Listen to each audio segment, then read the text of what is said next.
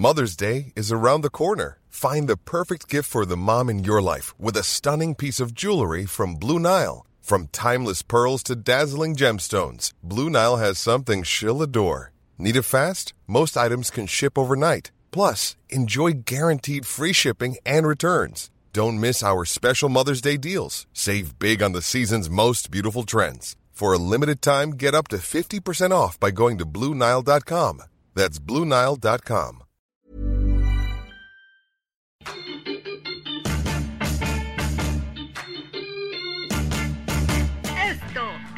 de los deportistas. Hola, ¿qué tal amigos? Bienvenidos al podcast del Esto, el diario de los deportistas. Les saluda José Ángel Rueda. Hoy me acompañan Miguel Ángel Mújica, como siempre, y Luis García Olivo, para hablar de un tema que, bueno, siempre nos emociona mucho cuando hablamos a futuro, el tema de los jugadores eh, mexicanos que, pues bueno, en un futuro nos podrán eh, dar alegrías en las Copas del Mundo, en los Juegos Olímpicos, en la Copa Oro, ¿por qué no? Aunque, aunque no me hace muy feliz, pero bueno, también es importante ese tipo de alegrías. Así que hoy vamos a estar hablando de las jóvenes promesas del fútbol mexicano. Un tema que, pues bueno, que Luis García Uribo conoce muy bien, ha cubierto a la selección muchísimo tiempo y que bueno, Miguel Ángel Mújica, un apasionado del fútbol, también está muy bien enterado. Así que bueno, ¿qué tal Luisito Mújica? ¿Cómo están? Qué gusto saludarlos. Hola, ¿qué tal Ángel, Miguel? A todos nuestros radioescuchas y amigos del podcast. Pues sí, efectivamente es un tema bipolar, ¿no? Por así decirlo, porque muchas veces nos dan satisfacciones este tipo de generaciones, sub-17, sub-20, sub-23. Sin embargo, hay otros casos que conforme pasa el tiempo son generaciones que se van perdiendo, que se van quedando a la deriva, que no alcanzan a tener la continuidad en la primera división y por lógica, pues ni sabemos a ciencia cierta de lo que es su actualidad en su carrera profesional, en su carrera como fútbol Ciertamente nos dan esas alegrías cuando eh, vibran y logran con los títulos como fue en el 2005 y 2011. Sin embargo, esas generaciones han quedado deslucidas. En contraparte, pues también vemos las satisfacciones, ¿no? Como un Héctor Moreno del 2005 se consagra eh, campeón en ese torneo de Perú y hoy lo vemos haciendo carrera hoy en, en, Emiratos Árabes, allá en el fútbol de Qatar. Sin embargo, antes tuvo un buen paso por, por el PCB e incluso también en España. Entonces, podemos ver esas dos caras de la moneda la satisfacción de verlos triunfar, de verlos continuamente teniendo éxitos y la otra contraparte, de, verlos completamente desahuciados y muchas veces hasta, hasta retirados, porque vemos que no brillan ni en la liga de expansión, ni mucho menos en segunda o en tercera división. Sí, claro, Lucio y Miguel. A ver, Miguel Ángel Mújica, yo te conozco bien, eres un romántico del fútbol. ¿Te emociona el futuro con México o de plano eh, no ves como quién pueda tomar la batuta de los grandes futbolistas ¿no? que hemos tenido? Hola Ángel, ¿qué tal? También a Luis, a todos los que nos escuchan. Pues sí, ya lo comentábamos en podcast con, con la selección femenil y bueno, con la varonil pues no se queda atrás. Hay una generación bastante importante, creo que hay jugadores con mucho talento que saben lo que quieren, que quieren destacar con la selección y eso es lo mejor. Final de cuentas al futbolista mexicano se le exige más, teóricamente no debería de ser así, se le exige a un futbolista pues que sea un ejemplo de vida, que en otros países eso no sucede pero ese tipo de presiones a veces en los jóvenes terminan por llevarlos a otro nivel. Lo vivimos, como dice Luis, con jovencitos como Carlos Vela, como el mismo Chicharito, no estuvo en esa Copa del Mundo que ganó México, pero al final terminó por brillar en Chivas y se lo llevó uno de los clubes históricos de Europa, como es el Manchester United, y logró brillar también en el Real Madrid. O sea, son jugadores mexicanos a los que se les tiene que exigir, pero saber que el futuro conforme a lo que se ve en la cancha y, por lo pronto con las elecciones menores que, tenemos actualmente, pues la ilusión es gigantesca, ¿no? Aquí hago un paréntesis. Podemos ver que sí, en México hay generaciones. Eh, podemos ir hasta al llano, por así decirlo, y ahí hay varios jugadores con energía, con entrega, con visión, a lo mejor no tanto con la cuestión profesional, sin embargo sí tienen esa capacidad, esa fuerza de irse a probar un club irse a probar a unas instalaciones de Cuapa, a la Noria, hasta las propias del Pedregal, ahí con Pumas, por citar algunos ejemplos, a lo mejor sí pueden tener esta oportunidad. Sin embargo, ya en el proceso, en el paso a la primera división, pues ahí ya no dan el do de pecho, que muchas veces llega a ser por X, Y o Z razón, de que no embona con los cuerpos técnicos, de que no tienen actividad, de que no tienen regularidad. Ciertas cosas pueden influir, sin embargo, creo que México sí tiene madera, sí tiene potencial, sí tiene como la materia prima para consolidar este tipo de jóvenes. Para muestra están los títulos ya conseguidos y citados en el 2011, 2005 y también algunos mundiales sub-20 en donde México ha entregado buenas cuentas. Hoy está este preolímpico que está a la vuelta de la esquina, en donde México pues está en la necesidad de, conseguir el pase olímpico y obligado porque está en tierras aztecas, pero son producto de estos mismos chavos que vienen desde atrás pujando fuerte, de tercera, segunda hasta expansión y teniendo también minutos en primera división. Sin embargo, también habíamos tocado el tema muchas veces en reiteradas ocasiones en que sí pueden debutar y sí pueden llegar a, a primera división, sin embargo, ya los cuerpos técnicos, citar el ejemplo de Ricardo Ferretti, sí debuta, debuta, debuta, pero se van quedando ahí en el limbo estos propios jugadores, cosa que pasa en Estados Unidos, que hoy vemos sus listados, sus convocatorias para algunos torneos juveniles y hasta para la mayor, que vemos jóvenes de, de todas partes de en Estados Unidos y hasta jugadores mexicoamericanos y muchas veces hasta los proyectan hasta Europa. Entonces creo que México sí tiene el potencial, sin embargo son mermados por muchas situaciones y bien lo dice Miguel, que el mercado extranjero también influye para que vayan tapando esas salidas de proyección de los jugadores nacionales. Claro, eh, por ejemplo, ya metiéndonos un poco más en materia en el aspecto, como bien lo mencionas, Luis, son días de preolímpico. Existen jugadores, eh, pues bueno, interesantes, ¿no? Tenemos el caso de Sebastián Jurado, que por eh, muchos momentos se considera como que el futuro en la portería, aunque ya él ha surgido un poco de competencia por Malagón. Tenemos el central de Chivas, ¿no? Gilbert Sepúlveda, Alan Mozo como un gran lateral con muchísima proyección. Tenemos mediocampistas como Eric Aguirre, como el caso de Sebastián Córdoba, y arriba pues bueno, delanteros como JJ Macías, como el propio Biel Antuna, Alexis Vega. Es decir, son jugadores que poco a poco están muchos más consolidados en la primera división. Ya ni hablar el tema de Diego Laines, de futbolistas que tienen una gran proyección, Santiago Jiménez, César Huerta. Es decir, hay futbolistas que tienen una gran proyección y que sobre todo yo creo que un tema importante que ya cuentan con minutos en la primera división. Yo te pregunto, Luis, y luego me gustaría que Mujica nos platicara un poco qué es lo que ve. ¿Quién de estos futbolistas mm, tú ves con la posibilidad de tomar la batuta en la selección mexicana, eh, porque bueno, todo el mundo, yo creo hablamos de JJ Macías, por la calidad que tiene y porque seguramente Europa está en su horizonte, pero bueno, de estos futbolistas, eh, ¿quién es quien más te emociona? Y luego te parece, Mujica, si tú también nos comentas tu opinión. Sí, yo, eh, yo creo que abajito, no por mucho, JJ Macías sí, pero creo que abajito Uriel Antuna ha tenido una carrera polémica en donde se ha hablado más de situaciones ajenas a, la cancha, pero lo podemos ver que Uriel Antuna estuvo en el Groningen de, Holanda, estuvo haciendo carrera, picando piedra, afortunadamente estaba en una constante regularidad donde tenía minutos, muchas veces este, lo llegó a platicar que sí tuvo que picar piedras desde abajo, remar contra corriente, contra el idioma, contra las costumbres de un país completamente eh, al otro lado de, de, del nuestro, ¿no? Estás en otra cultura, en otra nación, el holandés que es difícil de hablar y el hacer carrera solo creo que lo nutrió bastante. Y después regresa acá al Galaxy y también, o sea, fue parte medular del equipo de Esqueloto, se echó el equipo también al hombro y hoy con Chivas pues ha dado más las notas en el aspecto polémico, pero es un jugador muy indiscutible no solamente para el propio Jimmy Lozano, sino también en el proceso de, de Juan Carlos Osorio, que es el que lo llama a la selección mexicana, y con Gerardo Martino le sigue dando continuidad. Es un chico, al, al parecer, en el aspecto futbolístico centrado, pero ahí esos nubarrones con las polémicas, ya tiene familia, tiene hijos, sin embargo no ha podido cuajar o, o madurar en, en el otro aspecto.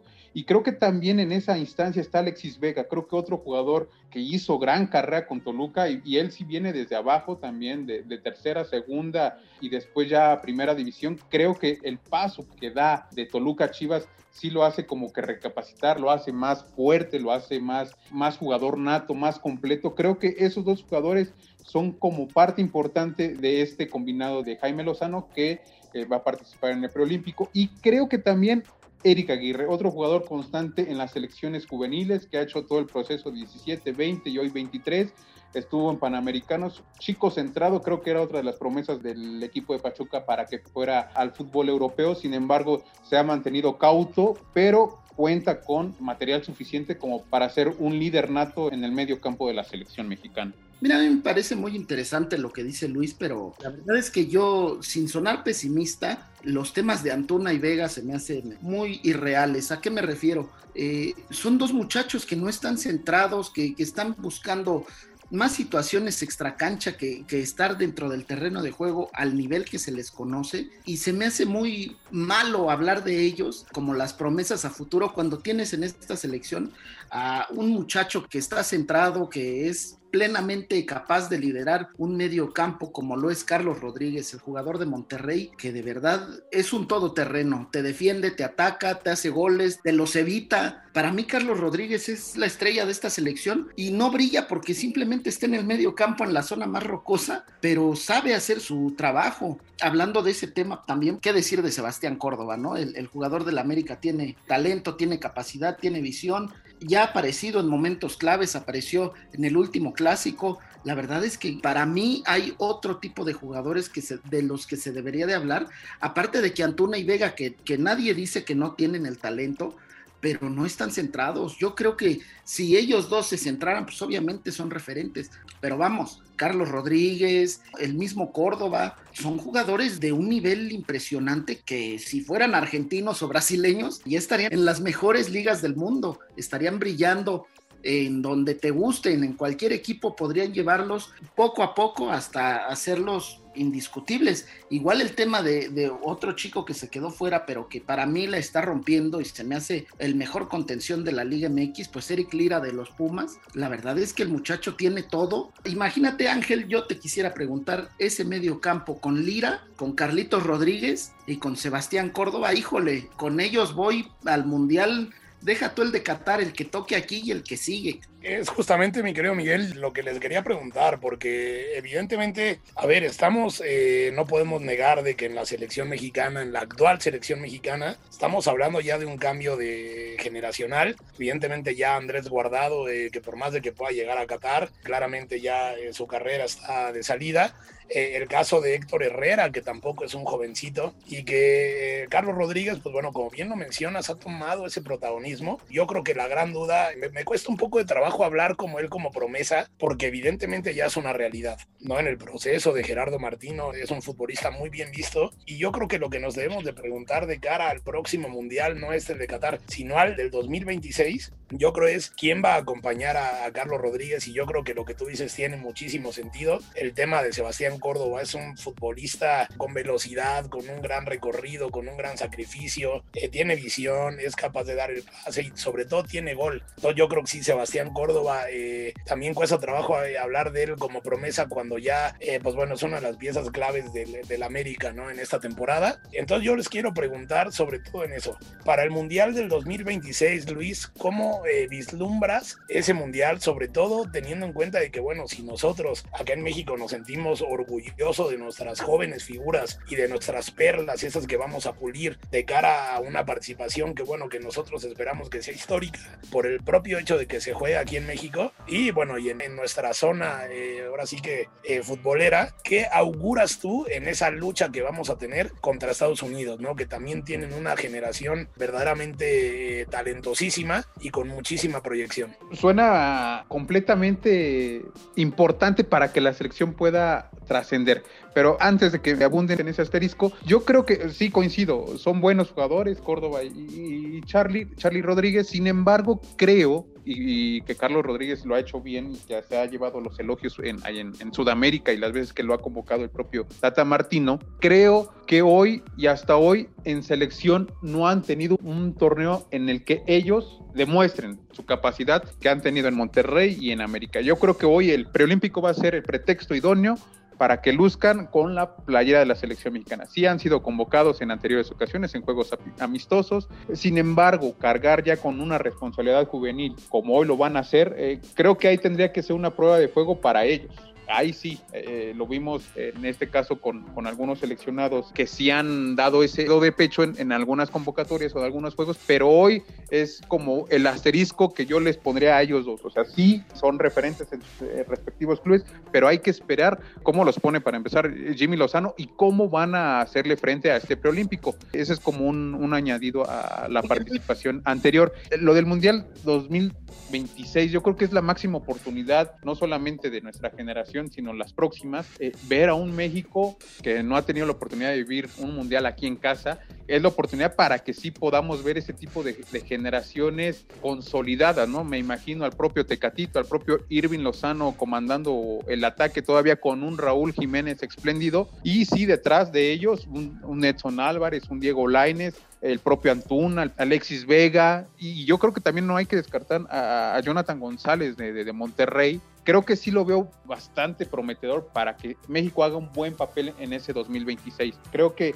hay tiempo de todavía de fabricar una buena selección. Lógicamente, ahí la idea de la Federación Mexicana es retener en todos los aspectos al profe Martino. La idea es, sí, juegas Qatar y te quedas para el 2026 porque estás eh, sentando estas bases de consolidación rumbo a esa copa que, vamos a jugar aquí en casa. Creo que es la máxima oportunidad que los chavos pueden tener y yo sí veo un Diego Laines, un propio Edson Álvarez partiéndose el alma, el corazón por la selección mexicana para esos años. Porque sí, como bien lo dices, ya no veremos ni, ni a un Andrés Guardado, ni a un Memo Ochoa, ni mucho menos a, Héctor Herrera, ¿no? Ni mucho menos tampoco a, a, Moreno. Entonces, podríamos ver ya la recta final de Néstor Araujo, posiblemente. Podemos ver también eh, Chucky, eh, Tecatito y el propio Raúl Jiménez que van a llegar como en su punto más importante dentro de sus carreras. Oye Luis, pero yo, yo quisiera preguntarte, ¿de verdad no le ves eh, o no sientes que ser titular en el equipo más millonario de México, como lo es el Monterrey, y la pugna que ha tenido Córdoba en el América, eh, ¿de verdad no crees que tienen la capacidad como para no, brillar? No es porque México juega local, se les achica eh, o siente ñañaras, la presión, etcétera, etcétera, que lo hemos visto hasta con los propios jugadores consolidados que vienen de la MLS o de, de las mismas ligas europeas en donde sí llegan a mermarse por la altura, por, por X pretexto, ¿no? Vamos a verlo, hoy va, va a ser su primer torneo oficial con las selecciones de la sub-23 y con las armas. Ahí sí vamos a ver ya con un equipo, porque no es lo mismo que juegues al lado de un Funes Mori, que ya está consolidado, contra otro tipo de jugadores, ¿no? Y, y los rivales también cuentan. Entonces, vamos a ver cómo se desempeñan ambos. Sí hay grandes talentos por parte de Charlie y del propio Córdoba, sin embargo vamos a esperar, no es la misma gente que lo acompaña, ¿no? A que Loba, propio Funes Mori, Dorlan, ese cobijo, pues a lo mejor que lo tienes adelante no lo tienes con este tipo de, jugadores, a lo mejor si vas a tener un Alexis Vega, Uriel Antuna, pero no es lo mismo jugar con esos monstruos que con jugadores de tu categoría, de tu edad, y el rival también de tu edad. Entonces, creo que hoy sí es la prueba en donde tienen que lucirse ambos. Son chavos sub-23 y es la prueba. No estuvieron en Panamericanos, entonces hoy puede ser su gran presentación con bombo y platillo para este preolímpico difiero contigo porque yo he visto a Carlos Rodríguez brillar ante Liverpool en el Mundial de Clubes con el Monterrey y he visto a Sebastián Córdoba ser figura indiscutible en clásicos, que eso no cualquiera lo hace y no cualquier extranjero también viene y se para y es figura ante Chivas defendiendo la playera del América. Yo lo entiendo, respondiéndole a Ángel, yo estoy bastante tranquilo con esta selección. Creo que el, la pieza más tenue o más, más complicada que le noto yo a esta selección es la defensa. Creo que en Johan Vázquez tenemos un gran prospecto de central, un hombre que tiene la capacidad de salir adelante en momentos clave es el líder de la saga de los Pumas de la UNAM, que es una de las mejores del torneo mexicano, pero el otro compañero sí no lo veo tan claro. Digo, no estamos hablando plenamente del preolímpico porque sabemos que va a ser el Tiba Sepúlveda, pero imagínate a Johan Vázquez con el mismo Edson Álvarez, como lo decía Luis. Edson ha, ha tenido una gran carrera y la verdad es que creo que lo único que le queda es ir para arriba y para arriba y para arriba. Ojalá se consagre en el Ajax y lo compre un equipo top mundial, no porque el Ajax no lo sea, pero la diferencia de jugadores son bastante claras con otros como el Manchester United, el Manchester City, el mismo Barcelona. Ojalá los mexicanos puedan seguir llegando a ese tipo de equipos tan importantes porque eso le va a venir bien, no solamente a sus carreras, también a la selección mexicana. Qué bien que lo mencionas, también están casos completamente que han quedado en el anonimato, ¿no? El propio Marco Bueno, que brilló en el 2011, ¿no? el propio eh, Ponchito González, que unas veces era titular ahí con, con el Atlas, con, con Monterrey, el propio Julio La Momia Gómez, Giovanni Casillas, Kevin Escamilla, jugadores que también se les auguraba un buen futuro y vimos cómo se fueron perdiendo ahí en, el limbo, porque la verdad de esa generación del 2011, pues tristemente son contados algunos que todavía siguen ahí activos, el propio Carlos Fierro que, que, que, batalló en Morelia y que ahora hace carrera ya en San José, creo que podemos nosotros poner toda la, la, carne al asador por los juveniles, sin embargo, o ellos mismos, o la propia dirección técnica, pues es la que hace retrocederlos dentro de su carrera futbolística. Oye, Luis, abundando un poco en ese tema, porque sí era un tema que yo quería tocar, más allá de que los años han ido diluyendo un poco esa idea que, por ejemplo, en el 2012, cuando México se consagró campeón de los Juegos Olímpicos, pues bueno, todo el mundo éramos muy conscientes de que México era potencia juvenil, es decir, el, del éxito en Perú, luego el éxito en el Mundial aquí en México, sub-17, claro, y luego el tema olímpico, bueno, ya van eh, ocho años que no se consigue un, verdadero éxito en categorías juveniles, pero a, a ver, Luis, ya para ir más o menos como que finalizando, ¿qué es lo que le pasa a los futbolistas? ¿Es pierden el piso o más bien, eh, como bueno, ya medio lo has mencionado, es la falta de oportunidades, pues de que de plano, pues bueno, no eran tan buenos como creíamos? ¿Qué es lo que pasa? ¿Por qué nos perdemos?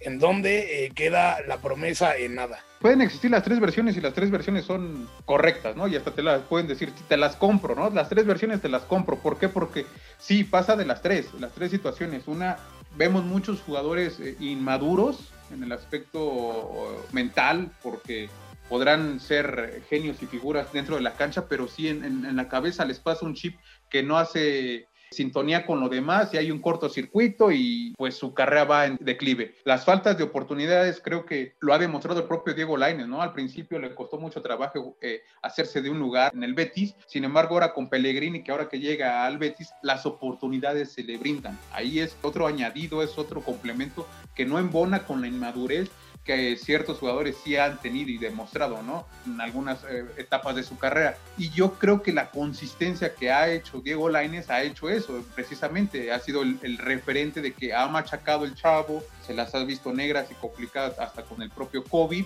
Y hoy lo vemos ya ganándose y peleando la titularidad ya eh, de frente a frente con los jugadores del Betis y eso, eso pasa que muchas veces pierdan luego el piso. Es la constancia, la continuidad y muchas veces estar dentro de los reflectores en las portadas de los diarios nacionales e internacionales sí llega a acapararlos y a nublarlos, ¿no? Podemos mencionar X jugador que era muy buena onda en las concentraciones y por aparecer en medios y ser reflector y aparecer en las marcas publicitarias y comerciales, sí llega esa bruma en donde pues pierden el piso y pues ya no son ni tocados ni por los mortales, ¿no? Una entrevista, una sesión fotográfica o el simple hecho de que te contesten las llamadas, pues ya no. Entonces, creo que sí son las tres partes que embonan a todos los jugadores. Creo que una parte más, una parte menos, pero sí. Y hay otro caso, completamente sí hay que también demostrarlo, siguen siendo los mismos, ¿eh? los mismos desde que debutan hasta que se retiran. El propio caso de Raúl Jiménez es un caso totalmente agradable porque siempre ha sido muy humilde, muy sencillo, muy tranquilo y te dice sí a todo, te lo encontrabas luego en las concentraciones y te accedía a todo, completamente jugador con grandes bases de pensamiento, en donde no ha sido esa bruma de, elevarse, ser eh, máxima figura, no, no. Y están los estos casos que por hacer un gol te nublas y te vas hasta arriba y, dejas de, de, hablarle a la gente que te vio crecer. Entonces creo que sí son varios puntos de vista. Si son buena onda o no, sí influye un poco, pero si dan resultados en la cancha, pues pocos se les puede decir. Hay casos como el mismo Cuauhtémoc Blanco que era un fuera de serie y con la gente era muy buena onda y al final de cuentas con la prensa pues no tanto, ¿no? Igual el Chupete Suazo con Monterrey, digo ya saliéndonos un poco del tema. Creo yo que si dan resultados dentro del terreno de juego, poco mal se puede hablar de un jugador, ¿no, Ángel? Sí, por supuesto. Yo creo que es lo que debemos de acá esperar, ¿no? Que den, que den resultado. Finalmente, pues bueno, nos podríamos pasar un día entero hablando de las promesas del fútbol mexicano, lo cual es bueno, porque nos habla del talento que hay. Finalmente, generaciones que se van juntando y que bueno, que ojalá en Qatar y en el Mundial del 2026 y eventualmente en el 2030, eso es lo que queremos ver. Selecciones que nos lleven a dar ese siguiente paso. Yo creo que la materia humana hay y eh, pues es de lo que se trata, ¿no? Que, que, que los futbolistas sigan creciendo y creyendo en lo que pueden hacer y que no se pierdan, es lo único que pedimos y que pues bueno, se consoliden, ¿no? Hay varios casos, ojalá que lo podamos eh, seguir. Así que, bueno, mi querido Mujica, venga, ya hemos llegado al final de este podcast. Aviéntate las recomendaciones de siempre. Sí, pues invitarlos a que nos escuchen en las diversas plataformas como Spotify, Deezer, Google Podcast, Apple Podcast, Acas y Amazon Music. Además, escríbanos en podcast.com.mx y síganos en arroba podcastom. Soy Miguel Ángel Mújica, muchas gracias. Bueno, ya escuchamos, eh, no, no se pierdan los podcasts eh, del Esto y también los del OEM. Ahora les recomendamos el de Disruptores con Eric Ramírez. Y pues bueno, le agradecemos a Luisito acá que nos acompañara en, en este podcast. Igualmente le agradecemos a Mitzi Hernández y a Natalia Castañeda en la producción. Yo soy José Ángel Rueda y nos escuchamos la próxima semana. A disfrutar, que hay mucho fútbol y muchas gracias. Que estén muy bien. Hasta luego.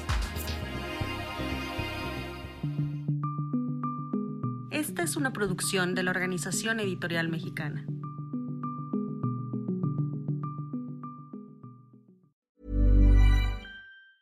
Hey, folks, I'm Mark Marin from the WTF Podcast, and this episode is brought to you by Kleenex Ultra Soft Tissues your ally to help tackle your allergy symptoms this season. I love the change of seasons, but nobody loves pollen and all those other things floating in the air that make you sneeze during this nice weather. Kleenex Ultra Soft tissues are hypoallergenic and allergist approved. So fight back against watery eyes and runny noses without worrying about irritating your skin. For this allergy season, grab Kleenex and face allergies head on.